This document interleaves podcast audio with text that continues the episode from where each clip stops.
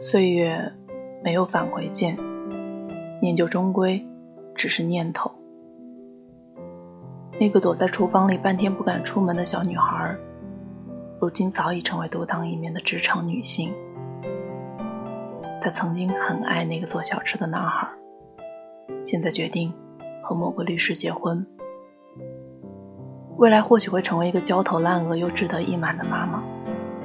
朋友圈里会出现很多育儿宝典和琐碎日常。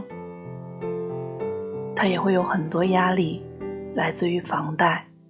来自九九六的工作，来自夫妻间的争执。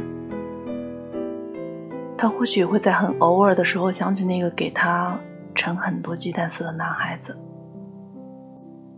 然后感叹一句：“年轻真好。”但不会真的想回到过去了。岁月没有返回键，念旧终归只是念头。我是主播陆离，点击关注可以认输，我们下期再见。